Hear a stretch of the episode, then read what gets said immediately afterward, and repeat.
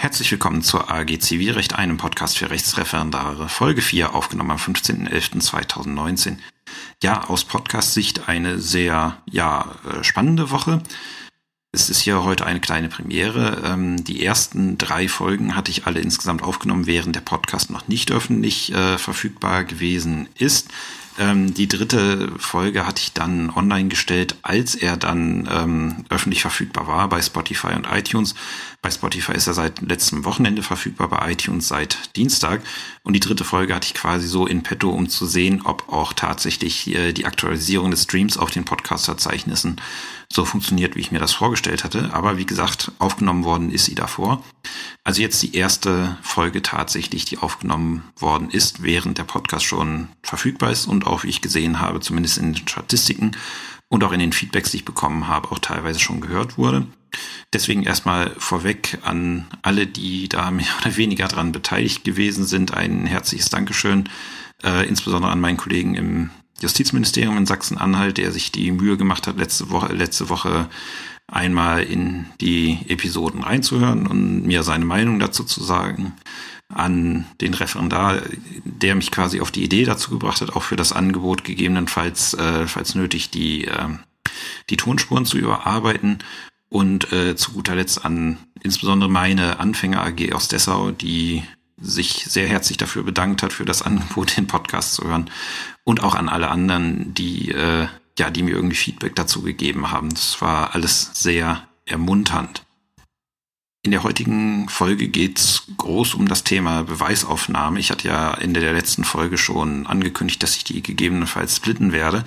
Werde ich jetzt auch machen. Das sieht nämlich immer so aus, ich ähm, bereite mir unter der Woche die Notizen für die Folge vor, schreibe auf, was denn alles besprochen werden muss zu dem Thema und als ich dann meinen Notizzettel fertig hatte, der jetzt auch gerade so in meiner Sichtweite liegt, habe ich festgestellt, ach hey, das wird ja doch ganz schön viel. Und da habe ich mich dann entschieden, erstmal heute in der heutigen Folge 4 alles Grundlegende zum Beweisrecht in der ZBO zu besprechen. Welche Beweismittel gibt es? Wie führt man die in den Prozess ein? Welcher Grad an Gewissheit ist äh, in verschiedenen Situationen erforderlich, um davon auszugehen, dass eine Tatsache bewiesen ist oder nicht? All sowas. Und das ist schon mal alleine eine ganze Menge. Und in der Folge 5 werde ich dann darauf eingehen, wie macht man eine Beweiswürdigung konkret? Insbesondere, wie stelle ich sie in Gutachten und Urteil dann auch tatsächlich dar? Das mache ich allein schon aus Rücksicht auf die Leute, die das Ganze bei Spotify und nicht bei iTunes hören. Bei iTunes habe ich festgestellt, dass die von mir hinzugefügten Kapitelmarken sehr schön funktionieren und dass man da die Kapitel gezielt ansteuern kann. Deswegen, die Kollegen könnten einfach da an den Stellen weitermachen, wenn ich es in eine Episode packen würde. Aber ich habe gesehen auf Spotify, gut, das ist nicht nur mein Podcast, der davon betroffen ist, aber bei Spotify wird das Ganze anscheinend nicht unterstützt und einfach um da nicht die Folge jetzt wirklich zu überfrachten, wird es halt auf zwei Folgen aufgeteilt, Folgen vier und fünf. Finde ich persönlich ein bisschen schade, weil ich hatte mich schon darauf gefreut, ähm, in Folge 5 die Tenorierungsstation anzugehen und da insbesondere mit euch das Kostenrecht zu machen, weil ich liebe Kostenrecht und ich weiß, das ist für Referendare so mit äh, eins der heikelsten Themen gerade am Anfang. Ähm, deswegen hatte ich mich da schon gefreut. Gut, das muss dann noch einen Moment auf sich warten, kommt aber dann auch noch. Bevor wir jetzt aber zur ja, Beweisstation kommen, muss ich noch mal einen kleinen Rückblick tätigen. Ich meine, ich höre mir die Folgen mehrmals an, bevor ich sie hochlade. Und trotzdem habe ich dann nach nochmaligem Anhören äh, festgestellt, dass da noch einige Sachen sind, die gerade zu ziehen sind. Das ist halt das, äh, der Nachteil, wenn man das Ganze nicht geskriptet macht, sondern nur Stichpunkte hat und von diesen Stichpunkten erzählt. Ähm, da kann halt mal was untergehen. Also zunächst mal zur Folge 2, zum Aufbau des äh, Sachberichts-Tatbestand. Da habe ich vergessen zu erwähnen, wie die Geschichtserzählung im unstreitigen Teil des Tatbestandes zu erfolgen hat. Also ich habe gesagt, dass das im Imperfekt gemacht werden muss, das ist klar. Aber was ich vergessen habe zu erwähnen, ist, wie gehe ich mit verschiedenen Daten um? Und äh, da muss ich jetzt nochmal nachholen. Der unstreitige Teil des Sachberichts-Tatbestand wird streng chronologisch dargestellt. Ich habe das schon in die Shownotes äh, geschrieben, ich erzähle es hier deswegen nochmal kurz. Das heißt, ich fange mit der Tatsache, die zuerst passiert ist, an, dann kommt die nächste, dann kommt die übernächste. Oftmals sieht man es äh, in Klausuren von Referendaren dann so, ähm, die Parteien schlossen einen notariellen Kaufvertrag, das Grundstück wurde dann und dann übergeben, dazwischen erfolgte das und das. Weswegen man nicht einfach sagt, äh, Kaufvertrag, dazwischen passierte das und Übergabe in dieser Reihenfolge, weiß ich nicht. Der Nachteil, wenn man es nicht chronologisch macht, ist, man verliert den, gerade bei äh, komplexeren Sachverhalten, verliert man den Überblick, in welcher Reihenfolge was passiert ist. Und es ist ja so, das Recht ist ja oftmals sehr penibel, was Reihenfolgen angeht. Also wenn irgendwie zwischen bestimmten Ereignissen etwas passiert, dann kann das, äh, kann das ganz erhebliche rechtliche Folgen haben. Und um sowas eben auf einen Blick erkennen zu können, macht man es so, dass man ganz einfach den Tatbestand chronologisch aufbaut. Das ist auch die Anmerkung, die ich in Examensklausuren am häufigsten an den Rand schreibe. Fehlende Chronologie. Und das führt regelmäßig auch dazu, dass der Tatbestand nicht so schön verständlich und überzeugend ist, wie man sich das eigentlich wünscht. Deswegen immer dran denken, den Tatbestand streng chronologisch aufbauen. In der gleichen Folge hatte ich zum Thema Stoffordnung gesagt, ihr sollt euch den Sachverhalt markieren in grün, gelb und rot. Hatte gesagt, die Farben haben eine Bedeutung. Ähm, aber ich habe niemals mitgeteilt, welche Bedeutung die Farben denn jetzt haben. Also ich habe sie äh, den äh, Tatsachen, den Rechtsansichten und den Werturteilen zugeordnet. Aber warum grün, gelb und rot? Diejenigen, die sich die Farbe, äh, die sich die Folge angehört haben, können sich äh, vielleicht schon denken. Grün bedeutet, will ich im Tatbestand haben. Gelb bedeutet, will ich möglicherweise im Tatbestand haben. Rot bedeutet, will ich auf keinen Fall im Tatbestand haben. Wir wollen einfach keine Werturteile im Tatbestand haben. Weil der Tatbestand bzw. Sachbericht ist eine nüchterne Darstellung des Streitverhältnisses und da haben einfach Werturteile nichts drin zu suchen. Wir wollen nicht, dass in Gerichtsentscheidungen irgendwelche beleidigenden oder herabwürdigenden Ansichten über andere äh, Menschen vorhanden sind. Dann noch eine Ergänzung, auf die hat mich gerade die aktuelle Klausurenkampagne im Examen wiedergebracht, dass ich vergessen habe, das zu erwähnen. Die Prozessgeschichte, also ich meine die Prozessgeschichte, die nach dem streitigen beklagten Vortrag kommt, wo jetzt in unserer Musterrelation eine Beweisaufnahme erwähnt ist. Wenn ich eine ganz normale mündliche Verhandlung habe, in der keine Beweise erhoben werden, und auch sonst nichts äh, Relevantes in der Prozessgeschichte habe, dann lasse ich diese Prozessgeschichte nach dem streitigen beklagten Vortrag weg. Die wird dann nicht erwähnt. Diese Aufführung der Prozessgeschichte ist nicht zwingend, wenn nichts Erwähnenswertes im Prozess vorgefallen ist, dann erwähne ich das nicht. Insbesondere erwähne ich nicht, dass mündlich verhandelt wurde, wenn in der mündlichen Verhandlung kein Beweis erhoben wurde. Warum erwähne ich die mündliche Verhandlung als solche nicht? Weil das steht im Rubrum, wann die stattgefunden hat. Und wenn ich das dann nochmal in den Tatbestand schreiben würde, wäre das irgendwie doppelt und es würde nicht weiterführen. Deswegen kommt es wirklich oftmals vor, dass man keine Prozessgeschichte hat, die man tatsächlich äh, nach dem beklagten Vortrag äh, auf, äh, aufschreiben würde. Und dann noch eine schnelle Korrektur zu Folge 3. Auch das werdet ihr wahrscheinlich alle selber wissen, aber wie gesagt, ich möchte das nicht so stehen lassen. Ich habe da in der Prozessstation bei der sachlichen Zuständigkeit der Landgerichte immer gesagt, dass alles, was 5001 Euro oder mehr ist, ans Landgericht geht. Richtig, ganz genau richtig muss es heißen, alles, was 5000 Euro und 1 Cent oder mehr ist. Weil bis zu 5000 Euro ist das Landgericht zuständig und ab 5000 und 1 Cent oder drüber ist das Landgericht zuständig. Das ergibt sich auch aus dem Gesetz. Die meisten werden es wissen, aber wie gesagt, so wie es da in der Folge steht, war es streng genommen falsch. Das wollte ich jetzt hier nochmal eben korrigieren, damit da keine Missverständnisse auftreten. Weil ich hatte tatsächlich die Woche eine Akte, wo als Streitwert angegeben war 5000 Euro und 1 Cent. Und da fiel mir dann alle meine Sünden wieder ein, was ich im Podcast versäumt hatte. So, jetzt zum eigentlichen Thema der Folge unserer Beweisstation. Wenn wir jetzt nochmal uns äh, ins Gedächtnis rufen, was wir am Ende der Beklagtenstation festgestellt haben, nämlich dass die Behauptung, dass der Beklagte den Kläger auf den Mangel hingewiesen hat, erheblich ist, dann haben wir jetzt eine erhebliche Tatsachenbehauptung und das Ziel der Beweisaufnahme bzw. der Beweisstation im Gutachten ist es, festzustellen, gehen wir davon aus, dass diese streitige Tatsache passiert ist oder gehen wir davon aus, dass sie nicht passiert ist. Und das ist eben das äh, Ziel der Beweisstation. Diese Feststellung, ob etwas passiert ist oder nicht, das äh, erfolgt in einem förmlichen Verfahren, was die ZBO vorsieht. Das ist die sogenannte Beweisaufnahme. Die gibt es auch in anderen Verfahrensordnungen im Strafprozessrecht selbstverständlich und in der VWGO, die ja weitestgehend auf die ZBO verweist, dementsprechend genauso. Also ich brauche zunächst, und das muss ich in meinem Gutachten herausgearbeitet haben, eine erhebliche Tatsache, um überhaupt in eine Beweisstation zu kommen. Da sind wir jetzt.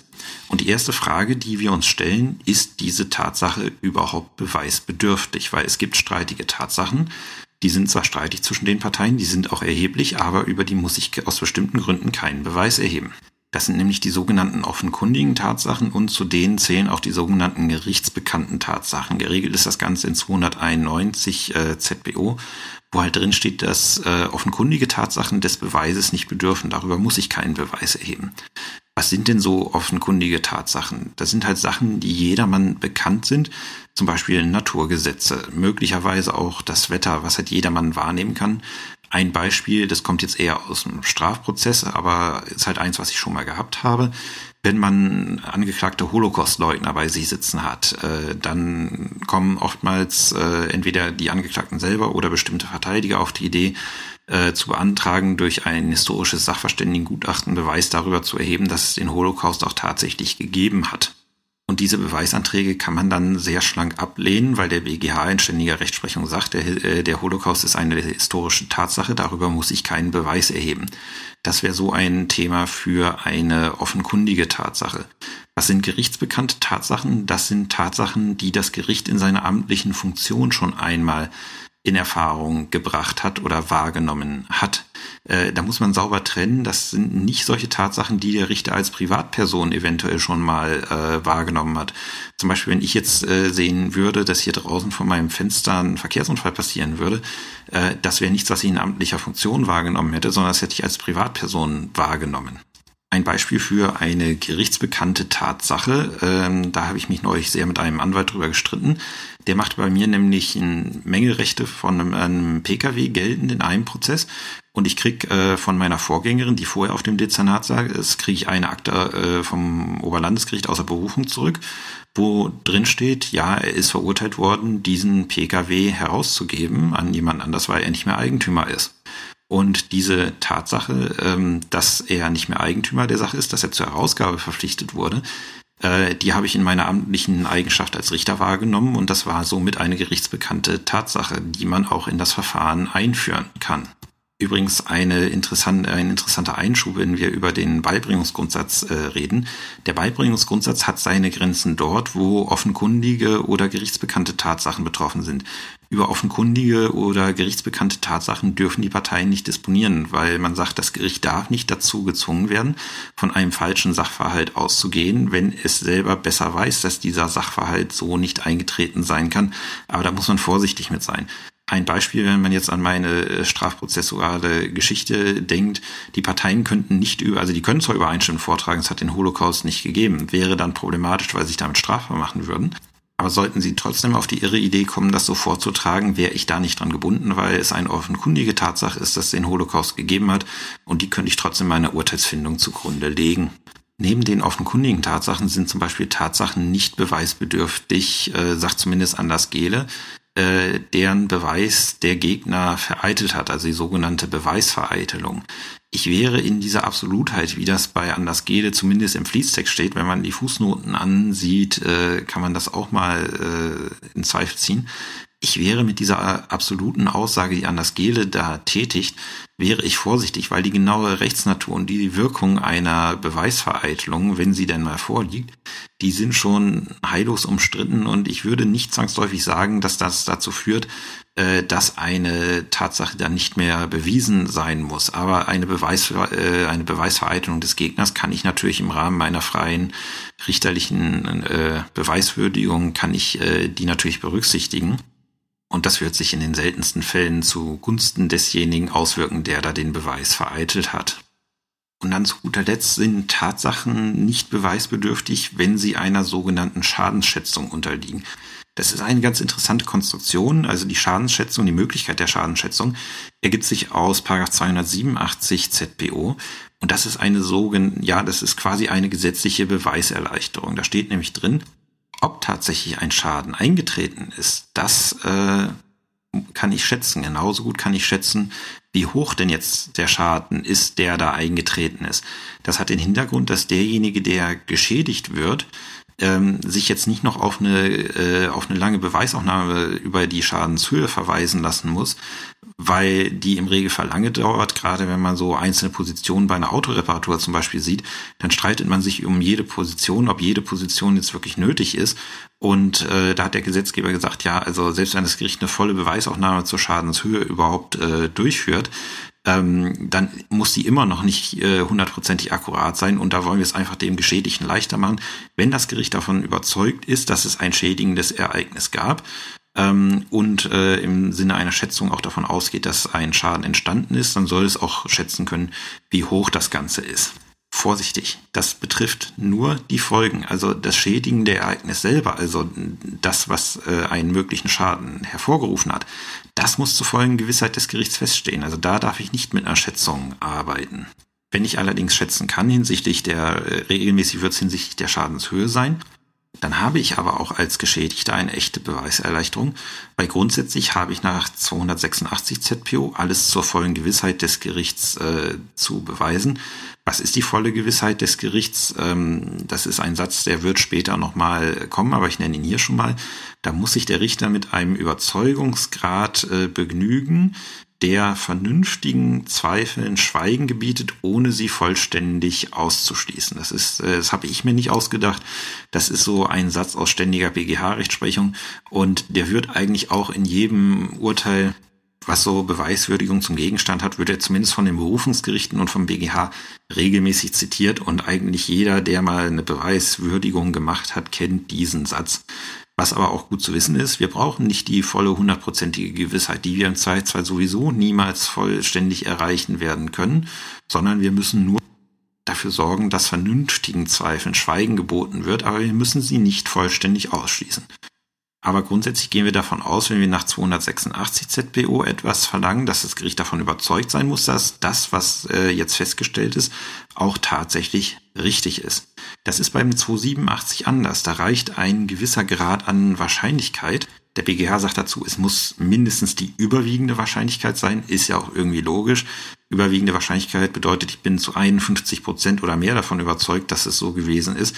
Weil wenn ich sage, ich bin nur zu 48 Prozent davon überzeugt, dann äh, kann ich schwer sagen, ja, aber ich schätze jetzt trotzdem, da mehr dagegen spricht, schätze ich jetzt trotzdem, dass ein Schaden in der und der Höhe entstanden ist. Das wäre ein bisschen wienersinnig. Also ich brauche mindestens 51 Prozent Wahrscheinlichkeit, dass ein Schaden in dieser Höhe entstanden ist. Aber dann reicht es auch, dass ich äh, mich mit einer Wahrscheinlichkeit äh, zufrieden gebe. Und da sagt der BGH ausdrücklich im Rahmen des Paragraphen 287 nimmt das Gesetz in Kauf, dass diese Schadensschätzung durch das Gericht falsch ist. Also man verlangt keine vollständige Gewissheit, sondern man nimmt in Kauf, dass diese Schadensschätzung wirklich falsch ist, weil man sagt, den Grund haben wir schon zur vollständigen Gewissheit geklärt. Und wenn das Gericht zu 51 Prozent oder mehr davon überzeugt ist, ja, daraus ist ein Schaden entstanden und daraus ist ein Schaden in dieser Höhe entstanden, dann nimmt man eventuelle Fehler einfach im Interesse einer ökonomischen Prozessführung und Prozesserledigung hin. Kann man sich jetzt fragen, ob das richtig ist? Ähm, kann man auch sehr lange philosophische Diskussionen drüber führen. Aber es ist halt die Gesetzeslage und wenn wir 287 ZBO haben, müssen wir uns darüber auch Gedanken machen. Und wenn ich ihn anwenden kann, dann muss ich über diese Tatsache keinen Beweis erheben. Weil wir gerade im Rahmen von 287 ZBO sind, äh, will ich dann auch eine sehr aktuelle BGH-Entscheidung besprechen, die ist mir nämlich in meiner täglichen Durchsicht der BGH-Entscheidung gestern in die Hände gefallen und da ich das irgendwie auf dem Zettel hatte für meinen Podcast, habe ich gedacht, ja super, kannst du gleich erläutern.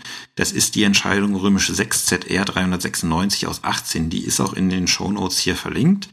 Da, das ist nämlich ein Beispiel dafür, wie so eine Schadensschätzung mal gehörig schiefgegangen ist. Der Fall ist relativ schnell erzählt. Es ging beim Amtsgericht los. Es war ein Verkehrsunfall und die Haftung dem Grunde nach war unstreitig aber die äh, beklagte Versicherung hat dem Kläger die sogenannten Beilackierungskosten nicht erstattet. Beilackierungskosten sind, das weiß ich jetzt nicht selber, sondern das weiß ich, weil ich das Urteil vom BGH gelesen habe, das sind ähm, Lackierungskosten, die jetzt mit dem eigentlichen Schaden per se nichts zu tun haben, aber das sind halt Kosten, die anfallen, um die nachlackierte Stelle von der Optik her äh, nicht unterscheidbar zu machen. Also um, äh, um die nachlackierte Stelle optisch an den Rest des Fahrzeuges anzugleichen. Und da haben Amts- und Landgericht gesagt, sie haben gesagt, ja, okay, wir schätzen die Schadenshöhe, aber die Beilackierungskosten kriegst du nicht, weil wir nicht davon überzeugt sind, dass die eingetreten sind, weil man könne ja erst überhaupt nach der Lackierung sagen, ob die jetzt tatsächlich benötigt werden oder nicht. Und zum gegenwärtigen Zeitpunkt können wir das nicht beurteilen, ob die überhaupt benötigt werden. Deswegen sind wir davon nicht überzeugt, dass das tatsächlich nötige Kosten sind. Und da hat der BGH dann relativ schlank dazu gesagt, ja, ihr habt einen falschen Maßstab angesetzt. Ihr müsst damit leben, dass die möglicherweise nicht äh, tatsächlich nicht notwendig, notwendig werden, wenn ihr nach 287 ZPO verfahrt, weil das nun mal dieser Prognose anhaftet, dass es nun mal sein kann, dass die falsch ist. Aber weil es eben eine Prognose ist, müsst ihr nicht davon überzeugt sein, dass diese Kosten jetzt auch tatsächlich äh, notwendig äh, werden. Ihr müsst es nur mit einer Wahrscheinlichkeit von mehr als 51 Prozent für möglich halten. Und äh, ja, deswegen ist die ganze Sache dann an das Landgericht äh, zurückgegangen. Ich kann die Entscheidung sehr empfehlen, weil der BGH da äh, vorweg sehr viel sagt über das Verhältnis von 286 äh, und 287 ZBO. Und er sagt halt auch, wie man eine Schadensschätzung tatsächlich durchführt. Ist, wie ich finde, wenn man sich mit dem Thema beschäftigt, eine sehr lesenswerte Entscheidung, ist auch für zur Veröffentlichung in BGHR vorgesehen, ist auch eine Leitsatzentscheidung. Ins BG, in BGHZ hat es leider nicht geschafft. Wie gesagt, die ist hier in den Shownotes verlinkt, ist mit einem Klick dann für euch äh, auf dem Bildschirm zu haben. Jetzt die große Frage, prüfe jedes Mal ausdrücklich im Gutachten, ob ich äh, eine beweisbedürftige Tatsache habe, also ob das eine offenkundige Tatsache oder eine gerichtsbekannte Tatsache ist. Nein, also ich würde diese Prüfung gedanklich, muss ich sie natürlich immer machen, aber ich würde diese Prüfung auch wirklich nur gedanklich machen und sie erst dann tatsächlich im Gutachten aufschreiben, wenn sich konkrete Anhaltspunkte dafür im Sachverhalt befinden, die, äh, die darauf hindeuten, dass hier sowas sein könnte. Wenn wir jetzt mal in unsere Proberelation schauen, ähm, die Frage, ob jetzt der Beklagte auf diesen Mangel vor Kaufvertragsschluss hingewiesen hat, das ist also die Behauptung, dass er das hat, ist keine offenkundige Tatsache, weil es gibt da diesbezüglich kein Allgemeinwissen oder irgendwie ein Naturgesetz in der Hinsicht, dass, äh, dass Autoverkäufer immer die Wahrheit sagen. Wenn dem so wäre, würden viele Fälle in meinem Dezernat einfach sich in Luft auslö äh, auflösen. Und es gibt auch keine, es ist auch keine gerichtsbekannte Tatsache, weil das Gericht da selbstverständlich in amtlicher Eigenschaft kein Wissen drüber haben kann. Deswegen sind diese Tatsachen ganz offensichtlich beweisbedürftig. Äh, Schadenschätzung hatte ich jetzt außen vor gelassen. Geht ja auch nicht um einen Schaden, der eingetreten ist, ein. Deswegen kann Schadenschätzung schon hier nicht greifen. Also die Tatsache, dass der Beklagte behauptet, äh, dass er diesen Mangel mitgeteilt hat, ist eine beweisbedürftige Tatsache, sodass wir dann in den weiteren Teil reinkämen. So, ich, wir stellen jetzt fest, die Tatsache ist beweisbedürftig. Wir müssen in eine Beweisaufnahme eintreten. Ziel der Beweisaufnahme ist, wie schon gesagt, festzustellen, ob eine Tatsache, die behauptet wurde und die zwischen den Parteien streitig und erheblich ist, als bewiesen im Sinne von 286 ZPO angesehen werden kann. Also zur vollständigen Gewissheit des Gerichts, dieser Grad von Gewissheit, der vernünftigen Zweifeln Schweigen gebietet, ohne sie vollständig auszuschließen. Wie schon bereits eingangs genannt, ich habe schon gesagt, den werden wir öfters hören in diesen beiden zwei Folgen. Und wie wir so eine Beweisaufnahme durchführen, dafür, äh, dafür hält die ZPO sehr viele Vorschriften ähm, bereit. Es gibt allerdings auch den sogenannten Freibeweis. Wenn wir jetzt diese Beweisaufnahmevorschriften äh, anwenden, ähm, befinden wir uns so im sogenannten Strengbeweis. Das Gegenteil davon ist der Freibeweis. Wie grenzt man das ab? Ähm, also Strengbeweis bedeutet, ich bin an die Beweismittelregeln der ZPO gebunden. Ich kann tatsächlich nur die Beweismittel erheben, die im Beweismittelkanon der ZPO, was das ist, kommt gleich, vorgesehen sind. Im Freibeweis bin ich daran nicht gebunden und ich bin auch an bestimmte Verfahrensvoraussetzungen nicht gebunden, die mir die Beweisaufnahme eigentlich vorschreibt. Die Abgrenzung erfolgt so, ähm, dass man fragt, steht die Beweisaufnahme im Ermessen der Parteien, steht sie zur Disposition der Parteien. Das ist regelmäßig in jedem Fall bei der Begründetheit der Klage der Fall. Wenn die Parteien die Beweisaufnahme beherrschen können, dann sind wir im sogenannten Strengbeweis.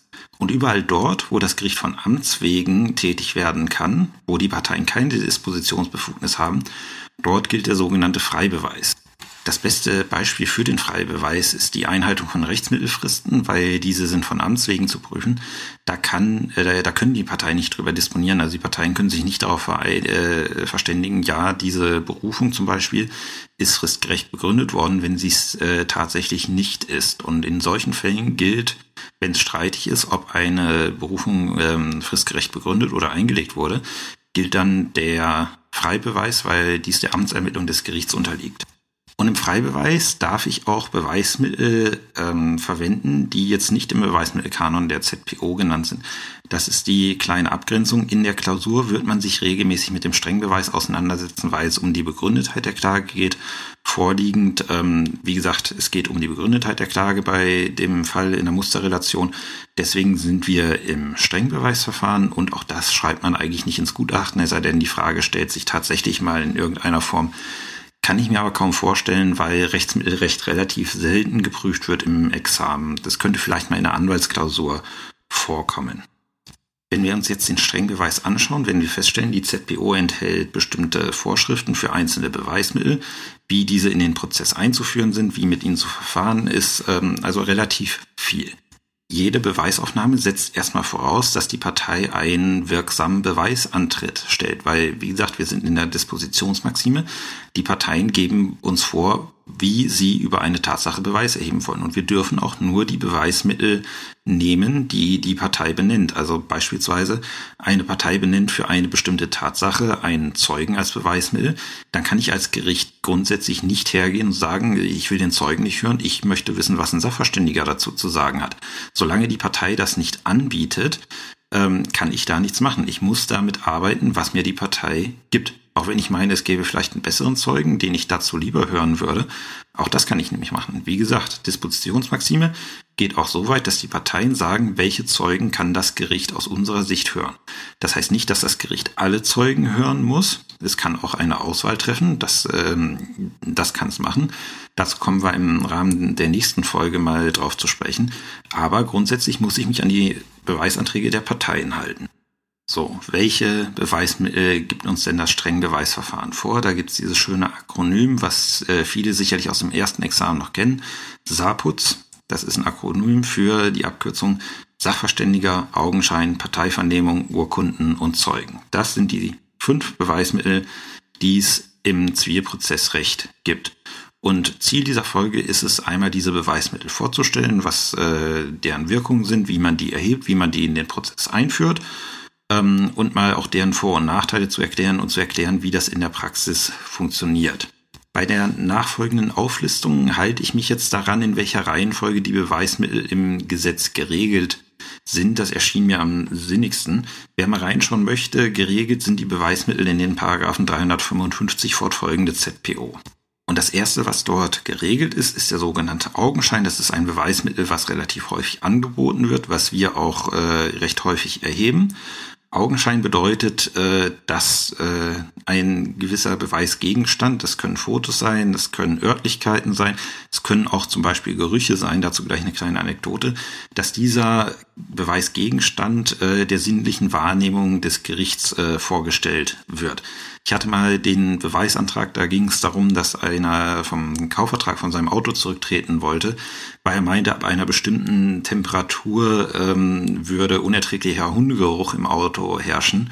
Und der hatte als Beweis tatsächlich äh, tatsächlich angeboten Augenschein des Fahrzeuges. Und ich habe mich dann tatsächlich in dieses Fahrzeug gesetzt, um jetzt äh, zu riechen, ob das jetzt unerträglich nach Hund riecht oder nicht. Ähm, ja, es hat nach irgendwas gerochen. Ich äh, konnte mich, das habe ich auch tatsächlich so ins Protokoll diktiert, ich konnte mich tatsächlich jetzt nicht festlegen, ob das Hund ist oder nicht führte dann im weiteren Verlauf dazu, weil der, äh, weil der Kläger sagte, ja, das ist ja, er hat jetzt nicht die richtige Temperatur, wo sie sich hier reingesetzt haben, dass tatsächlich ein armer Sachverständiger auf dem, äh, auf dem Rücksitz lag und mit dem Thermometer da hantiert hat und dann in der Kamera gesprochen hat, äh, wie warm es gerade ist und ob er jetzt tatsächlich irgendwas riecht oder nicht. Ähm, das habe ich selber nicht mehr miterlebt, weil das Gutachten dann äh, Kollege von mir eingeholt hatte, aber der hatte mir den Fall mehr erzählt und ich kann mir ungefähr vorstellen, wie dieses Video ausgesehen hat. Ich habe es leider nicht mehr in die Hände gekriegt. Ich hätte mir das zu gerne mal angesehen. Ja, zurück zum Augenschein. Wie gesagt, sinnliche Wahrnehmung eines Beweisgegenstandes durch das Gericht. Wie trete ich diesen Beweis als Partei an? Das ergibt sich aus 371 ZBO. Die Partei muss eine dir zu beweisende Tatsache äh, mitteilen und äh, das Augenscheinsobjekt mitteilen. Das ist eigentlich relativ einfach. Oftmals äh, kommt dann bei Verkehrsunfällen in Augenscheinnahme des Unfallortes hilfsweise die in Augenscheinnahme der anliegenden Lichtbilder, weil die äh, Anwälte auch wissen, dass wir eigentlich keine Lust haben und auch keine Möglichkeit haben, uns jede Unfallörtlichkeit anzusehen und auch nicht die Notwendigkeit besteht. Die schicken im Zweifelsfall Lichtbilder mit. Dann sind die Lichtbilder bei der Akte und dann können wir die in der mündlichen Verhandlung in Augenschein nehmen und dann hat man die eingeführt zum Beispiel auch ein Augenscheinsobjekt, wie ich gerade schon gesagt habe. Ich habe dieses Auto, wo es da um Menge ging, habe ich in Augenschein genommen, weil da auch bestimmte mechanische Mängel äh, gerügt waren, die ich mir relativ simpel von außen ansehen konnte. Zum Beispiel irgendwie ein Steinschlag oder so, der da war. Ähm, das konnte ich machen. Da ist das äh, Auto dann Augenscheinsobjekt. Da gibt's dann manchmal Probleme. Was ist, wenn derjenige, der das beweisen möchte, das Auto nicht mehr im Besitz hat? Beispiel, es ist ein Unfallwagen. Er hat, äh, er hat einen Verkehrsunfall gehabt und äh, es war ein wirtschaftlicher Totalschaden und er hat das an so einen Restwertkäufer nennt man die Leute, also diese, die Unfallwagen ankaufen, verkauft, hat ein bisschen Geld dafür bekommen und die äh, in Anführungszeichen Schrottkiste dahin verkauft. Dann hat er das, äh, das Fahrzeug nicht mehr, das ist jetzt bei diesem Restwerthändler. Ähm, und was mache ich da, wenn ich das in Augenschein nehmen möchte? Da gibt uns dann die Antwort äh, 144 ZBO, da können wir unter gewissen Voraussetzungen Dritte dazu ähm, verpflichten, uns dieses Augenscheinsobjekt zugänglich zu machen. Das ist aber arg äh, begrenzt. Ein Beispiel, wo das häufiger mal eine Rolle spielt, ist im Wohnraummietrecht, wenn bestimmte Mängel an der Wohnung gerügt werden und äh, derjenige, der die Menge rügt, mittlerweile nicht mehr in der Wohnung wohnt und die Wohnung wieder neu vermietet ist, dann äh, müssen wir, wenn wir uns die Wohnung anschauen wollen, ähm, den neuen ähm, den neuen Mieter um Erlaubnis bitten, weil wir können da keine Anordnung nach 144 ZBO treffen, weil wir können nicht zwangsläufig, um einen Rechtsstreit zwischen zwei Parteien zu klären, mit denen er nichts zu tun hat, können wir ihn äh, nicht verdonnern, äh, dass wir in seine grundrechtlich geschützte Wohnung eindringen. Das ist halt das Problem. Wie gesagt, die Beweisaufnahme folgt, äh, erfolgt dann so, dass, das, äh, dass dieser Gegenstand, dieser Augenscheinsgegenstand dem Gericht vorgeführt wird oder das Gericht sich dahin begibt im Falle äh, der äh, des Ortstermins und sich das Ganze anschaut, das Ganze riecht, sich das Ganze anhört, also einfach sinnlich wahrnimmt und das dann in seiner Beweiswürdigung verwerten kann. Ist ein recht häufiges Beweismittel, gerade jetzt mit den äh, neueren Techniken digitaler Fotografie hat man eigentlich in jeder Akte irgendwelche Lichtbilder drin, die die Parteien vorgelegt haben. Äh, und da kann man dann auch äh, relativ viel sehen. Manchmal gebe ich den Parteien auch auf, von bestimmten Sachen Lichtbilder einzureichen, dass ich mir ein Bild machen kann. Ähm, das ist, wie gesagt, ein recht häufig genutztes Beweismittel, was auch die Entscheidungsfindung oftmals gut voranbringt. So, und dann kommt auch schon das mit am häufigsten genutzte Beweismittel der ZBO, der Zeuge. Und der Zeuge ist nicht nur das am häufigsten genutzte Beweismittel in der ZPO, ist auch das Beweismittel, was äh, am unsichersten ist. Muss man sich mal vorstellen. Wir legen unseren Entscheidungsfindungen meistens Zeugenaussagen zugrunde und das ist das, äh, das ist das unsicherste Beweismittel, was wir in der ZPO haben. Warum? Äh, Zeugen sind halt ähm, irgendwelche Personen, die irgendetwas sinnlich wahrgenommen haben und darüber vor Gericht eine Aussage machen. Gut, wer jetzt mal selber in seine Erinnerung schaut, kann sich ja mal überlegen, wie gut sein Erinnerungsvermögen ist und wie gut er bestimmte Sachen vor Gericht erklären könnte. Ich habe äh, natürlich in meiner Eigenschaft als Richter schon einmal ja einmal die Erfahrung gemacht, als Zeuge aussagen zu müssen über äh, Aussageverhalten von äh, Zeugen in einem Prozess, wo ich als Beisitzer mitgesessen habe. Und ähm, das war dann so anderthalb Jahre, nachdem wir das Urteil gesprochen haben. Und da habe ich gedacht, oh ja, gut, du weißt noch, worum es in dem Prozess ging. Du, ähm, du weißt auch noch, was als Strafe bei rumgekommen ist. Und du weißt auch noch die grundsätzliche Verteidigungslinie des Angeklagten. Und du weißt, was grundsätzlich äh, eine Zeugin oder ein Zeuge da gesagt hat, aber meine Mitschriften hatte ich mittlerweile vernichtet. Da ist es dann schon schwierig, so aus der Erinnerung zu kramen, was hatte, was hatte der Zeuge oder die Zeugin denn damals jetzt wirklich gesagt.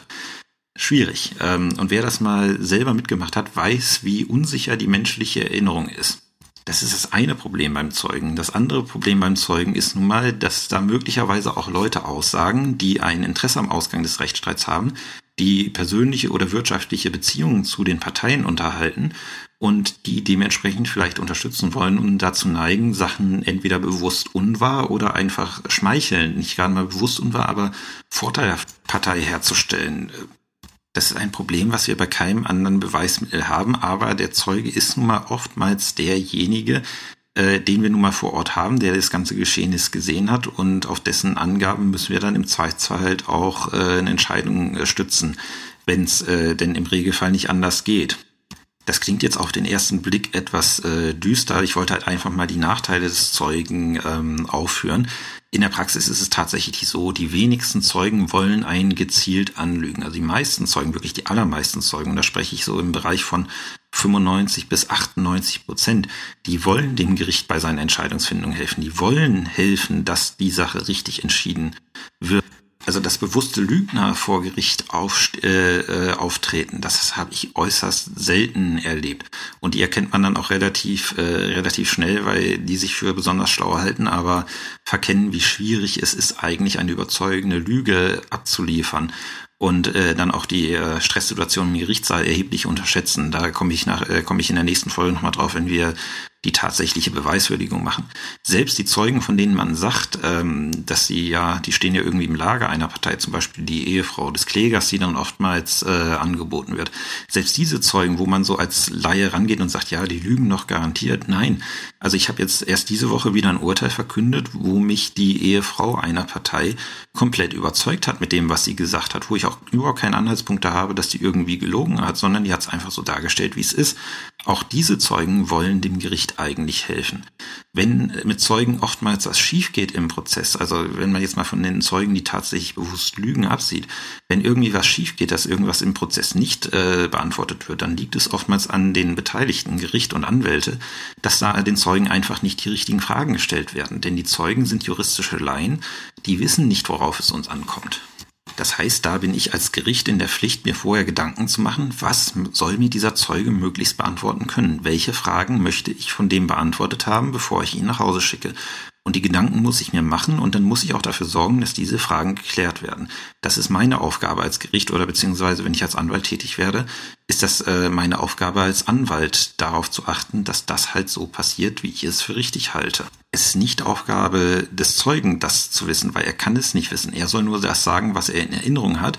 Und es kann halt immer mal sein, dass der Zeuge bestimmte Sachen nicht erzählt, weil er sie für unwichtig hält, wir sie aber für ganz besonders wichtig erachten. Und wenn dann niemand danach fragt, dann sagt der Zeuge das nicht, weil er einfach denkt, ja, das wollen die eh nicht wissen. Das interessiert die doch eh nicht und ich will die auch nicht mit nutzlosem Zeug belasten. Deswegen eine gute Beweisaufnahme durchzuführen, setzt immer voraus, dass das Gericht sich richtig vorbereitet hat und in seinem Kopf geklärt hat, was möchte ich von diesem Zeugen am Ende der Beweisaufnahme geklärt haben und diese Fragen dann auch gezielt stellt. Wie man einen Zeugen am besten befragt, kommen wir dann beim Thema Beweiswürdigung in der nächsten Folge dazu. Zum Beweisantrag des Zeugen, der ist denkbar einfach, äh, ist geregelt in 371 ZPO. Auch da ist wieder eine Beweistatsache zu, äh, also die Beweistatsache zu bezeichnen und dann ist der Zeuge zu benennen. Nämlich so, dass wir ihn laden können mit ladungsfähiger Anschrift. Ähm, oftmals hat man diese äh, diese schönen, ähm, diese schönen Beweisantritte, ja, Anschrift wird nachgereicht, was dann immer sehr toll ist, weil irgendwie wird die Anschrift tatsächlich niemals nachgereicht, bis wir dann den Zeugen tatsächlich mal laden, dann blättert man in der Akte und stellt fest, als man gerade die Adresse des Zeugen in seine Verfügung schreiben möchte, dass man die Adresse des Zeugen nicht in der Akte hat. Und dann muss man vorher erst wieder anfragen, wo wohnt denn der Zeuge, dass wir ihn mal bitte laden können. Ist einfach enorm nervig. Also wenn hier potenzielle Anwälte zuhören, die später mal Anwälte werden wollen, bitte gleich die, äh, die Adressen des Zeugen benennen. Es macht einfach unheimlich viel weniger Aufwand, wenn man die einfach direkt aus der Akte abschreiben kann. Wie findet die Beweisaufnahme bei einem Zeugen statt? Das wird jeder schon mal irgendwie erlebt haben, wenn er ein Praktikum gemacht hat. Der Zeuge wird äh, vom Gericht vorgeladen, er kommt zum Gericht hin, ähm, setzt sich da in den Zeugenstand und macht seine Aussage, beantwortet Fragen und wird dann wieder entlassen. Die Aussage wird dem wesentlichen Inhalt nach protokolliert. In der Praxis machen wir es so, dass wir das äh, in ein Diktiergerät diktieren was dann ganz eigene Herausforderungen hat, nämlich alles äh, aufzuschreiben, was der Zeuge so Wesentliches gesagt hat, das auch noch irgendwie in seiner Redeart im Kopf zu behalten, dass man auch irgendwie äh, die Tonart des Zeugen ins Protokoll bringt, dann darauf zu achten, dass der Zeuge auch alle Fragen beantwortet, die ich an ihn habe, dass er mir auch alles sagt, was ich wissen möchte und dann darauf noch zu achten, dass alle Parteien auch noch Gelegenheit haben, den Zeugen zu befragen und dabei dann darauf zu achten, dass dem Zeugen keine sinnlosen Fragen gestellt äh, werden, die vielleicht schon beantwortet sind oder die unzulässig sind. Äh, wie ihr hört, äh, als Gericht hat man einiges zu tun, gerade bei einer Beweisaufnahme mit Zeugen, gerade bei einer hoch, wie, wie wir es sagen würden, eine hochstreitige Beweisaufnahme, bei der auch wirklich Emotionen mit reinspielen. Ein Punkt, den ich besonders hier ansprechen möchte, ich erlebe in der Praxis relativ häufig, dass ähm, Zeugen immer durch Beweisbeschluss geladen werden. Da kommt das Gericht, verhandelt mit den Parteien, lässt Anträge stellen, macht einen Verkündungstermin und äh, ja, er lässt dann einen Beweisbeschluss, wo drin steht, es soll durch Zeugen über das und das Beweis erhoben werden. Das hat meine Ausbilderin auch immer so gemacht. Das ist nicht Voraussetzung. Der Beweisbeschluss ist keine Voraussetzung dafür, dass ich Zeugen vernehmen kann. Und es ist auch oftmals ineffizient, äh, durch Beweisbeschluss eine Zeugenvernehmung anzuordnen, weil wenn ich dann einen Verkündungstermin bestimme am Ende des ersten Termins, mache ich das in drei Wochen. Die Akte liegt in drei, äh, liegt drei Wochen bei mir rum. Für einen Beweisbeschluss brauche ich im Regelfall fünf Minuten, um den zu schreiben. Das Gesetz sieht nicht zwingend vor, einen Beweisbeschluss für Zeugen zu erlassen weil die Zeugen kann ich auch durch sogenannte prozessleitende, äh, prozessleitende Verfügung laden. Das ist geregelt in Paragraph 273 Absatz 2 Nummer 4 ZBO. Da kann ich als Gericht beziehungsweise als Einzelrichter hingehen und sagen, ich möchte den und den Zeugen geladen haben zu dem und dem Beweisthema, bitte ladet mir den. Punkt. Schlauerweise mache ich das direkt nach der, äh, aus der Verhandlung hinaus. Das heißt, wenn ich merke, die vergleichen sich jetzt in dem ersten Termin nicht, was bei mir regelmäßig ein früher erster Termin ist, dann sage ich, okay, liebe Anwälte, wann habt ihr Zeit für die Beweisaufnahme? Wir sprechen den Termin ab. Und dann lasse ich das Protokoll schreiben und wenn ich das Protokoll habe, mache ich gleich meine Verfügung und sage, zu dem und dem Termin will ich die und die Zeugen haben. Die Akte setzt nicht drei Wochen sinnlos Staub an und ich weiß auch gleich, dass die Anwälte kommen werden und erspare mir eventuelle Terminzerlegungsanträge. Das, wie gesagt, nur am Rande zum Zeugenbeweis, weil ich halt oftmals in der Praxis diese Beweisbeschlüsse sehe und sie sind nicht Voraussetzung. Ich muss auch nicht äh, anordnen in der Verhandlung, dass jetzt die Zeugen zu vernehmen sind durch Beschluss, sondern ich kann sie einfach vernehmen. Da spricht das Gesetz eine ganz eindeutige Sprache. Das nächste Beweismittel, was ich besprechen möchte, ist der Sachverständigenbeweis. Der Sachverständigenbeweis ist ein, ja, wie ich finde, sehr schönes Beweismittel in der ZBO.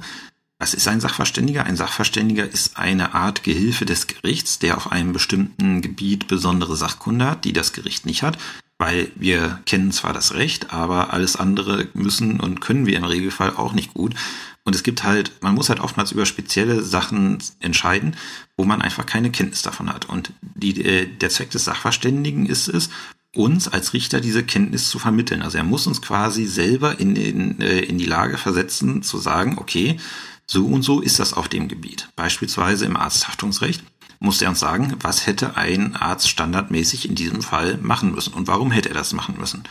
Und das muss er uns näher bringen. Das heißt, wenn man einen guten Sachverständigen hat, dann ist man danach auch selber schlauer, als man vorher war, weil man unheimlich viel dazulernt, weil dieser Sachverständige quasi wie ein Lehrer einen so ein bisschen, also immer punktuell in sein Fachgebiet äh, einführt. Ich habe mal eine Strafsache mit einem Unfallrekonstrukteur verhandelt, der auch in diesem ähm, in diesem Kudammraser-Fall in Berlin als Sachverständiger bestellt war. Und der hatte eine unheimlich gute Art, Sachen zu erklären, auch wirklich komplexe physikalische Zusammenhänge auf den Punkt zu bringen, so dass ich am Ende gesagt habe, ja, jetzt, jetzt kann ich das verstehen, jetzt kann ich guten Gewissens sagen, okay, das hier war aber echt gefährlich oder das hier war nicht gefährlich. Und dann kann ich auch ins Urteil schreiben, gut, aus den und den Gründen, die der Sachverständige gesagt hat, kann ich das jetzt guten Gewissens nachvollziehen und bin davon überzeugt, dass es so gewesen ist. Der Vorteil am Sachverständigen ist, der Sachverständige hat im Idealfall, andernfalls hat man ein Problem, aber das Vorbild des Sachverständigen ist, deswegen sind auch teilweise die Vorschriften für Richter auf ihn anwendbar, ähm, die Idealvorstellung des Sachverständigen ist, dass das jemand ist, der mit dem Rechtsstreit nichts zu tun hat, der unparteiisch ist, der die Partei nicht kennt und einfach neutral von seinem Fachgebiet aus sagen soll, was war hier Phase. Im Regelfall sind die Sachverständigen auch gerichtserfahren und haben schon ein gewisses Gespür dafür, was das Gericht braucht, was das Gericht wissen muss. Zumindest ein guter Sachverständiger hat das. Und ein richtig guter Sachverständiger weiß auch um seine Grenzen. Denn Oftmals stellen die Parteien dem Sachverständigen Fragen, die darauf hinauslaufen, dass der Sachverständige Rechtsfragen beantworten soll. Und das ist nicht seine Aufgabe, weil die Rechtsfragen habe ich hab allein ich als Gericht zu beantworten, nicht der Sachverständige. Und ein guter Sachverständiger sag, äh, sagt euch dann, nein, diese Frage beantworte ich nicht, das ist juristische Würdigung, damit habe ich nichts zu tun. Ich soll nur über mein Fachgebiet was sagen und äh, das ist nicht mein Fachgebiet. Eine Anekdote am Rande, ich habe mal einen Beweisbeschuss in der Hand gehabt, den hatte ich nicht selber geschrieben, äh, der lag in der Akte drin. Da äh, stand als äh, Beweis äh, Tatsache drin zum Beweis der Tatsache, äh, dass die Berechnung äh, dem Gesetz entspricht, äh, wird ein Sachverständiger beauftragt. Ähm, dieser Beweisbeschluss ist peinlicherweise auch rausgegangen an die Industrie- und Handelskammer und die Industrie- und Handelskammer hat dann einen Volljuristen als Sachverständigen vorgeschlagen, was einem dann schon mal äh, ja sagen sollte, irgendwas ist an diesem Beweisbeschluss falsch. Wie wird der Beweis angetreten? Das regelt 403 ZBO. Ähm, das ist, äh, da sind die zu begutachtenden Punkte von den Parteien zu bezeichnen. Wie wählt das Gericht jetzt den Sachverständigen aus? Ähm, da der Sachverständige Gehilfe des Gerichts ist und das Gericht es letztlich verstehen muss, ist das Gericht weitestgehend frei in der Auswahl des Sachverständigen. Also es äh, ist tatsächlich im Gesetz geregelt, dass die Parteien zur Auswahl des Sachverständigen angehört werden können, nicht müssen.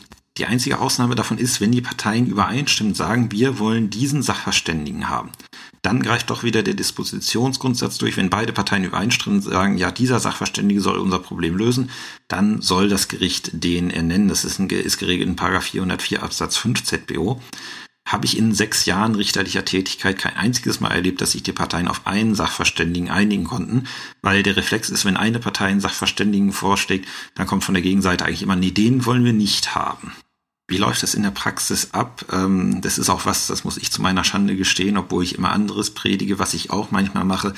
Oftmals schickt man den Beweisbeschluss äh, zu der Frage, die man äh, erörtert haben möchte, an die Industrie- und Handelskammer, an die Ärztekammer und bittet um Benennung oder Vorschlag eines Sachverständigen und dann nimmt man den, den die Industrie- und Handelskammer, Ärztekammer oder so weiter vorschlägt. Ich kann davon nur abraten, weil man weiß nicht immer, was man bekommt. Äh, es ist immer gut, gerade wenn man junger Richter ist, dann mal bei Kollegen zu fragen, wen nimmt ihr denn, mit wem habt ihr Erfahrung? Oder halt einfach selber mal dieses Sachverständigenverzeichnis zu bedienen, das ist eigentlich relativ selbsterklärend. Und dann zu schauen, okay, für mein Sachgebiet gibt es in meinem Umkreis die und die Leute. Und dann einfach mal auf deren Internetseiten zu schauen. Was haben die für einen Lebenslauf? Was haben die für Erfahrungen? Auf die Art und Weise bin ich auf meinen Unfallrekonstrukteur in Berlin gekommen, den ich seit Jahren gerne nehme und äh, der auch eigentlich immer in Zivilsachen die Parteien überzeugt, in Strafsachen überzeugt er den Angeklagten nicht immer, aber das ist, ist ja Natur der Sache geschuldet. Aber in Zivilsachen habe ich mit dem unheimlich gute Erfahrungen gemacht. Das ist nämlich so, ich habe mich mal Nachmittag hingesetzt, habe geschaut, was gibt's hier im Umkreis Stendal für Unfallrekonstrukteure, bin auf dessen Internetseite äh, gekommen und habe gesehen, ja, also was der so als Lebenslauf hat, das finde ich jetzt erstmal sind gute Referenzen. Ich gebe ihm mal einen Fall und dann schauen wir, wie das läuft. Und das ist so gut gelaufen, dass ich den eigentlich jetzt exklusiv nehme. Und so muss man sich dann als Richter seinen eigenen Stamm, alten Sachverständigen im Idealfall heranziehen. Manche Begutachtungsfelder hat man häufiger, wie zum Beispiel Unfallrekonstruktion hat man eigentlich einmal im Monat irgendwie so, dass man was braucht. Äh, oder in Bausachen hat man immer wieder irgendwelche Schäden an Gebäuden, die begutachtet werden müssen. Da sollte man seine haben. Aber dann gibt's auch so Sachen, wo man weniger zu Hause ist, zum Beispiel bei Verletzungsfolgen. Also ähm, je nachdem, äh, an welchem Körperteil jetzt jemand verletzt wurde, ist ein anderer Universitätsprofessor Experte für. Also da greife ich dann auch mal dazu, dass ich dann zum Beispiel die Uniklinik Magdeburg, wenn ich in Magdeburg arbeite, anschreibe und sage, hier, ich habe das und das Verletzungsbild, sagt mir mal, wer mir dazu was sagen kann und dass ich dann einfach den nehme. Anders als beim Zeugen ist äh, bei der Benennung eines Sachverständigen Beweisbeschluss unbedingt erforderlich. Darauf kann ich nicht verzichten. In der Praxis läuft es so, dass man äh, den Sachverständigen zunächst bittet, ein schriftliches Gutachten zu erstatten. Das ist nicht zwingend. Ich könnte mir den auch in Terminen holen und mir das alles im Termin erklären lassen. Wird dann nur sehr schwierig, weil dann muss ich das alles aufnehmen, was der mir sagt und so kriege ich das Ganze schon mal schriftlich, kann mich da reinfuchsen und äh, schon mal anfangen zu verstehen, was er denn sagt und wenn ich ihn dann doch mal irgendwann anhören muss, dann habe ich schon eine gewisse Grundkenntnis, zumindest wenn er seinen Job richtig gemacht hat. Wie gesagt, in der Praxis ordnet man die schriftliche Begutachtung an. Das heißt, der Sachverständige schickt so, äh, je nachdem, wie lange die Begutachtung dauert. Ich habe schon mal Gutachten gesehen, die haben zwei, drei Jahre gedauert. Schickt er einmal ein Gutachten, das schickt man den Parteien, die können dann dazu Stellung nehmen und auch beantragen, dass der Sachverständige im Termin zu hören ist. Wenn die das beantragen, muss ich dementsprechend, dann muss ich ihn zum Termin laden. Oftmals sind das sehr nervige Termine. Aber es gibt auch Termine, äh, wo man dann wirklich einen Gewinn draus hat und es kommt auch vor, dass ich von mir aus sage, ich möchte den Sachverständigen im Termin haben, weil ich das Gutachten nicht so gut verstehe. Gerade wenn der, äh, ja, wenn der Sachverständige seinen Job nicht richtig gemacht hat, dann sage ich, okay, Freund, komm noch mal her, erklär es mir bitte, ich bin gerade etwas dumm, ich verstehe es nicht. Äh, Im persönlichen Gespräch ist es dann tatsächlich so, dass vieles dann oftmals wirklich gerade gerückt wird und man dann wirklich ein Verständnis von der Sache hat. Deswegen ist es in Arzthaftungssachen eigentlich Standard, dass wir den Sachverständigen eigentlich immer im Termin hören. Und das wollen die meisten Parteien auch. Also ich habe es noch nie gesehen, dass wir mal eine Arzthaftungssache ohne Anhörung eines Sachverständigen durchgekriegt haben. Ja, das nächste Beweismittel ist relativ häufig. Das sind die, äh, das sind die Urkunden, geregelt in den 415 fortfolgenden ZPO. Da muss man zunächst mal unterscheiden in öffentliche Urkunden und private Urkunden. Was sind öffentliche Urkunden? Öffentliche Urkunden sind von einem Hoheitsträger innerhalb seiner amtlichen Befugnis errichtete Urkunden. Beispiel der Notar. Das ist so das klassische Beispiel für eine öffentliche Urkunde aber zum Beispiel auch die Zustellungsurkunde, also der Nachweis, dass eine, ein bestimmtes Schriftstück von der Post zugestellt wurde, ist eine öffentliche Urkunde. Und woran man nie denkt, aber auch entschieden, der Eingangsstempel des Gerichts ist eine öffentliche Urkunde, weil der Wachtmeister als Justizbediensteter in sein, als Hoheitsträger da eine Erklärung abgibt, nämlich, dass dieses Schriftstück dann und dann hier bei Gericht eingegangen ist. Und das Schöne an öffentlichen Urkunden ist, dass die vollen Beweis für die von ihnen beurkundeten Tatsachen erbringen. Das bedeutet, wenn das in dieser öffentlichen Urkunde steht, dann bin ich davon überzeugt, dass das so gewesen ist, weil das halt die Beweiskraft der Urkunde ist. Und wenn jemand was anderes behauptet, dann muss er nach 415 Absatz 2 ZPO beweisen, dass dieser Vorgang unrichtig beurkundet ist. Bedeutet, wenn ich ein Schriftstück mit einem Eingangsstempel vom 15.11.2019 äh, vorgelegt bekomme, dann ist damit bewiesen, dieses Schriftstück ist bei Gericht am 15.11.2019 eingegangen. Und wenn dann derjenige, der das Schriftstück äh, eingereicht hat, meint, nee, das war schon am 14., weil am 14. seine Frist abgelaufen wäre, dann muss er beweisen, dass dieser Eingangsstempel falsch ist. Und das wird oftmals sehr, sehr schwierig zu führen sein. Kommt aber gelegentlich mal vor, wenn zum Beispiel ähm, beste Beispiel ist irgendwie Fax und der Wachtmeister sieht nicht, dass das Fax noch vor 24 Uhr eingegangen ist und haut versehentlich den falschen Eingangsstempel drauf. Hatte ich neulich sogar in einer von meinen Sachen. Dann äh, ja, wurde in dem Fall nicht schwierig, weil die Faxzeile sagte relativ eindeutig, ähm, das war noch äh, am Tag davor eingegangen. Und dann gibt man die Sache an die Wachtmeisterei zurück mit der Bitte um Prüfung, ob, äh, ob der Eingangsstempel tatsächlich richtig ist. Und ich kriegte sie dann wieder mit einem durchgestrichenen alten Eingangsstempel und dann mit einem richtigen neuen Eingangsstempel. Da hatte ich die Problematik schon, äh, ja, schon entschärft, bevor ich überhaupt einen Anwalt darüber informieren musste, dass es hier ein Problem gibt. Weil der hätte dann in die Spur gemusst, wenn, äh, wenn sich das nicht aufgeklärt hätte und, äh, und mir erklären müssen, dass er, äh, warum ich doch davon ausgehen sollte, dass es einen Tag früher eingegangen ist, als sich aus dem Eingangsstempel ergibt. Und dann haben wir als weitere Urkunde die Privaturkunde, geregelt in 416 ZBO. Das ist alles, was Privatleute unterschreiben. Dann gilt als bewiesen, dass diese Privatleute diese Erklärung, die in der Urkunde verkörpert ist, auch tatsächlich abgegeben haben. Mehr beweist sie nicht und sie erbringt auch keinen vollen Beweis. Aber sie hat eine enorme Auswirkung teilweise auf die Beweisaufnahme. Warum? Weil eine Privaturkunde teilweise zu einer Beweislastumkehr führen kann. Nehmen wir das Beispiel aus unserer Proberelation. Der Kläger sagt, wir haben einen Kaufvertrag über den Pkw geschlossen und der Beklagte sagt jetzt, nee, haben wir nicht. Und dann legt der Kläger diese Urkunde vor, diese Anlage K1. Dann würde als bewiesen feststehen, dass der Beklagte eine Erklärung abgegeben hat. Ja, wir haben einen Pkw, äh, wir haben einen Kaufvertrag über einen Pkw geschlossen. Und normalerweise muss ja der Kläger beweisen, dass ein Vertrag geschlossen wurde. Und wenn er jetzt diese Urkunde vorlegt, dann kippt die Beweislast. Dann muss nämlich der Beklagte beweisen, warum das jetzt äh, aufgrund dieser vorgelegten Urkunde, weil er diese Erklärung halt aktenkundig abgegeben hat, warum das jetzt nicht so sein sollte. Damit kann man in der Praxis durchaus einen äh, Prozess kippen, weil wir werden in der nächsten Folge feststellen, die Beweislast spielt eine ganz entscheidende Rolle, weil oftmals wird man nicht mal dazu kommen, dass irgendwas bewiesen ist und dann entscheidet halt die Beweislast. Und wenn ich es dann schaffe, die Beweislast zu kippen, bin ich in einer sehr komfortablen Position in einem Prozess. Das werde ich, äh, das werdet ihr besser verstehen, wenn wir die fünfte Folge hinter uns haben, beziehungsweise diejenigen, die das Ganze schon kennen, ähm, ja, die, äh, die wissen schon, was ich damit meine. Der Beweisantritt in der Urkunde ist geregelt in 420 äh, ZBO. Das bedeutet, die Urkunde muss vorgelegt werden. Äh, in der heutigen technischen Praxis ist es meistens so, dass äh, Kopien mitgeschickt werden. Das reicht auch, es sei denn, das Gericht oder wer andere sagt, ich möchte das Original sehen. Wenn die Urkunden nicht im Besitz des Beweisführers sind, dann können bestimmte Anträge gestellt werden, nämlich den Antrag auf Vorlegung nach 421 ZBO. Ähm, und da müssen dann die Voraussetzungen von, 400, von 424 ZBO eingehalten werden. Kommt manchmal vor, aber im Regelfall nie ein Problem, ist oftmals ein Nebenkriegsschauplatz. Urkunden hat man eigentlich in jedem Prozess irgendwie mal drin. Äh, wie oft sie jetzt tatsächlich entscheidungserheblich und entscheidungsrelevant sind, äh, das sei dahingestellt. Oftmals sind sie ein Mittel, um uns ja ergänzende Informationen als Gericht zu verschaffen, die wir jetzt so in den Schriftsätzen nicht haben. Und jetzt kommen wir zu guter Letzt äh, zu dem Beweismittel, was am häufigsten benannt wird und was eigentlich niemals durchgeführt wird. Ich habe in sechs Jahren als Richter und die meiste Zeit davon als Zivilrichter keine einzige durchgeführt. Das ist die Parteivernehmung. Sie steht aber in nahezu jedem Schriftsatz als Beweismittel drin. Äh, zunächst müssen wir da mal ein Begriffspaar unterscheiden. Das ist die, äh, das ist die Parteivernehmung. Das ist ein Beweismittel im Sinne der ZPO. Und dann haben wir noch die Parteianhörung. Die Parteianhörung besagt, ich als Gericht lasse mir die Parteien kommen in die Verhandlungen und frage die, was passiert ist. Und was sie mir sagen, das ist Sachvortrag. Das ist kein Beweismittel, das ist Sachvortrag. Das ist genauso, als wenn mir der Anwalt das schreiben würde. Macht man manchmal zum Beispiel bei Verkehrsunfällen, weil der Anwalt war halt nicht am Steuer, sondern der Kläger im Regelfall selber. Und dann kann man den Kläger selber fragen, wie sich dieser Verkehrsunfall denn abgespielt hat. Das ist oftmals besser und direkter, als wenn der Anwalt da als Medium zwischen ist. Und deswegen macht man das. Aber das hat keinen Beweiswert, es hat grundsätzlich keinen Beweiswert, zur Ausnahme kommen wir gleich noch. Ähm, das dient nur der Ermittlung von Parteivortrag. Wohingegen die Parteivernehmung ein Beweismittel ist, was den anderen Beweismitteln gleichwertig ist.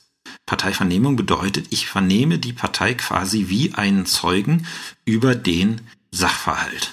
Nachteile der Parteivernehmung kann man sich, denke ich, unproblematisch äh, auf den Schirm rufen, weil ich vernehme denjenigen, der als Partei am Rechtsstreit beteiligt ist und der ein größeres Interesse, Interesse am Ausgang des Rechtsstreits nicht haben könnte. Also denjenigen, der am meisten Interesse hat, mich anzulügen, den vernehme ich auch noch als Beweismittel.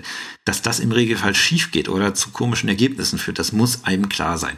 Äh, und die ganze Parteivernehmung ist auch so etwas komisch geregelt im Gesetz. Denn die meisten Anwälte beantragen die Vernehmung ihrer eigenen Partei. Wenn ich jetzt aber äh, in die ZBO schaue, in 421 ZBO, den Grundsatz der Parteivernehmung, dann kann ich nur den Gegner als Partei vernehmen lassen. Also die Partei, die meiner Partei was möchte. Wie blöd muss ich sein, um sowas zu beantragen? Also ich soll als Beweismittel meinen Gegner anführen. Dass der sagt, ja, es ist so gewesen, wie ich sage. Wenn er das sagen würde, würden wir hier nicht vor Gericht stehen. Ganz so widersinnig ist es dann aber doch nicht, weil es gibt tatsächlich eine Regelung, dass ich auch meine eigene Partei vernehmen kann. Ähm, das setzt voraus, dass nach 447 ZBO der Gegner zustimmt. Der wird einen Teufel tun.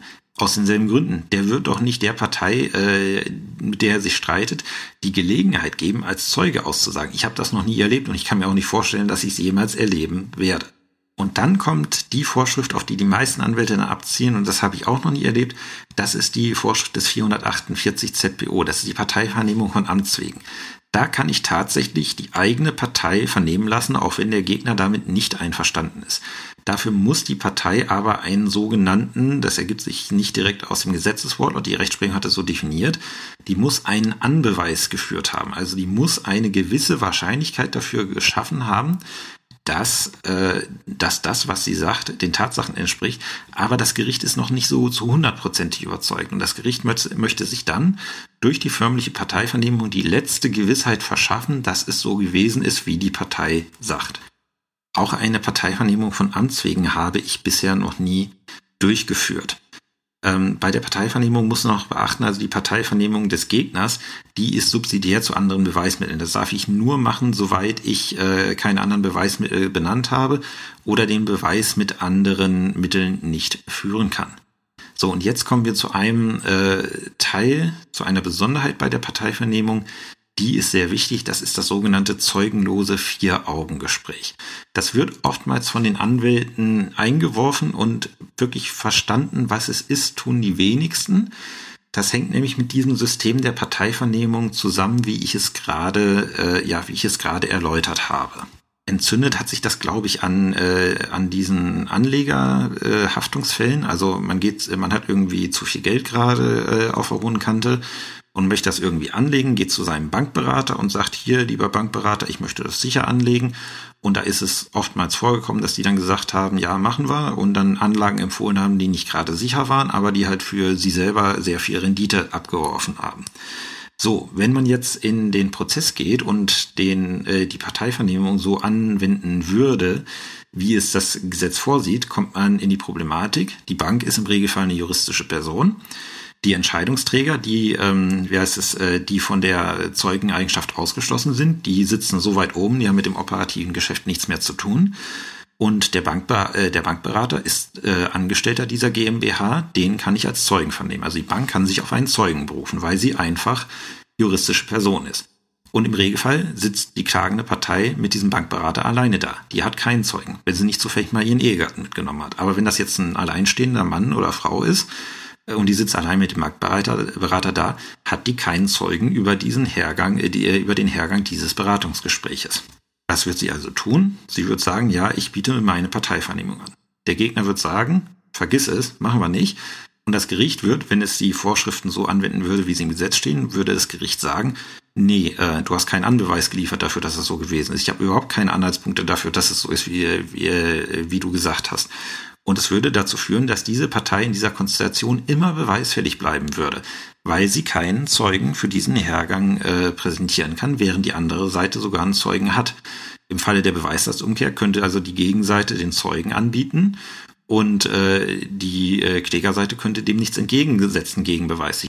Der Gegenbeweis ist ein Begriff, den wir auch in der nächsten Folge erörtern werden. Jedenfalls ähm, ist das dann mal vom EGMR gelandet, weil es tatsächlich so war, diese Kläger haben Prozesse reihenweise verloren, weil die Gerichte gesagt haben, ihr habt keinen Beweis angetreten, dem wir nachgehen können, ihr bleibt beweisfällig. Und da hat der Europäische Gerichtshof für Menschenrechte dann irgendwann mal gesagt, dieses System, wenn man es so anwendet, wie ihr es damals getan habt, das ist menschenrechtswidrig, weil es eine systematische Benachteiligung der äh, natürlichen Personen ist, weil die keine Möglichkeit haben, ihren Standpunkt vor Gericht effektiv vorzutragen. Und diese Möglichkeit, äh, einen, ja, einen Standpunkt effektiv und überzeugend vorzutragen, das ist ein Menschenrecht. Das gehört zum effektiven Rechtsschutz mit dazu und hat äh, dementsprechend eine Menschenrechtsverletzung festgestellt. Wie, haben, äh, wie hat der Bundesgerichtshof darauf reagiert? Der hat äh, der Praxis mehrere Möglichkeiten gegeben, das äh, zu machen. Er hat gesagt, also ihr könnt entweder die Voraussetzungen für die Parteivernehmung von Amts wegen äh, absenken und die Partei äh, dann als Partei vernehmen und das dann halt würdigen. Oder er hat gesagt, ihr könnt die Partei auch einfach formlos anhören und wenn ihr sagt, das überzeugt euch, dann könnt ihr das einfach wie eine Zeugenaussage würdigen. Ich mache immer, wenn es tatsächlich mal dazu kommt, letzteres, weil Parteivernehmung, wenn ihr mal in die Vorschriften schaut, hat bestimmte Belehrungspflichten, da muss ich bestimmte Sachen beachten. Das ist halt schwierig, da ist eine Parteianhörung einfach einfacher und schneller gemacht. Wichtig ist, äh, diese Rechtsprechung zum zeugenlosen Vier-Augen-Gespräch, diese Konstruktion greift nur, wenn ich tatsächlich ein systematisches Ungleichgewicht habe, wenn das Ganze unfair wird es schützt die Partei nicht davor, beweisfällig zu bleiben. Also wenn ich zwei natürliche Personen habe, wenn sich äh, der Kläger und der Beklagte beide in einem Raum getroffen haben und haben unter vier Augen was gesagt, dann ist das kein Fall des zeugenlosen Vier-Augen-Gesprächs. Es ist zwar ein zeugenloses Vier-Augen-Gespräch, aber keine Partei ist bevorteilt, weil der Kläger kann keinen Zeugen dafür benennen, weil er selber da war, aber der Beklagte eben auch nicht. Und das ist dann ein Fall, wo man das eben nicht anwendet, diese Rechtsprechung. Das ist, halt, wie gesagt, äh, häufiger Fall sind diese Anle äh, Anlegerberatungsgeschichten oder auch Arzthaftungsgeschichten. Wenn es darum geht, ähm, wie ist denn hier der Patient aufgeklärt worden? Im Regelfall sitzt er mit einem Assistenzarzt zusammen. Äh, die Klinik kann den Assistenzarzt benennen und wir hören dann immer auch noch die, die klagende Partei an und würdigen das dann auch entsprechend im Zweifelsfall wie eine Zeugenaussage. So, mein Zähler sagt jetzt eine Stunde, eine Minute. Deswegen habe ich mich denke ich, richtig entschieden, indem ich diese Folge aufgesplittet habe, weil das, was jetzt noch für die Beweiswürdigung auf meinem Zettel steht, das ist ungefähr nochmal dasselbe von dem, was ich jetzt euch die letzte Stunde vorgetragen habe. Deswegen ich sagen würde, lassen wir es hier mal gut sein. Wir haben jetzt halt das Beweismittelrecht der ZBO so weitgehend im Überblick besprochen. Ich habe zu jedem Beweismittel was gesagt, habe gesagt, wie es in der Praxis läuft, habe auf ein paar äh, besondere Problemfälle hingewiesen. Ich denke, das ist eine gute Grundlage, um dann jetzt in der nächsten Woche oder wenn ich es vielleicht sogar schon morgen schaffe, morgen dann die, tatsächlich die Beweiswürdigung anzugehen und mich zu, äh, zu fragen, wie würdige ich denn Beweise und wie stelle ich diese Beweiswürdigung im Gutachten dar. Im Urteil müssen wir noch ein paar Folgen warten, bis wir dahin kommen. Aber wie führe ich tatsächlich eine Beweiswürdigung durch? Wir werden das an dem häufigsten Beweismittel machen, nämlich dem Zeugen, weil das auch das ist, was in der Klausur regelmäßig vorkommt. Ich danke euch fürs Zuhören. Wenn ihr Zeit und Muße habt, schickt mir, äh, schenkt mir bei iTunes ein paar Sternchen oder auch äh, Kommentare. Ich bin immer froh zu hören, was man vielleicht noch besser machen könnte. Ich wünsche euch einen schönen Abend und bis zum nächsten Mal. Tschüss.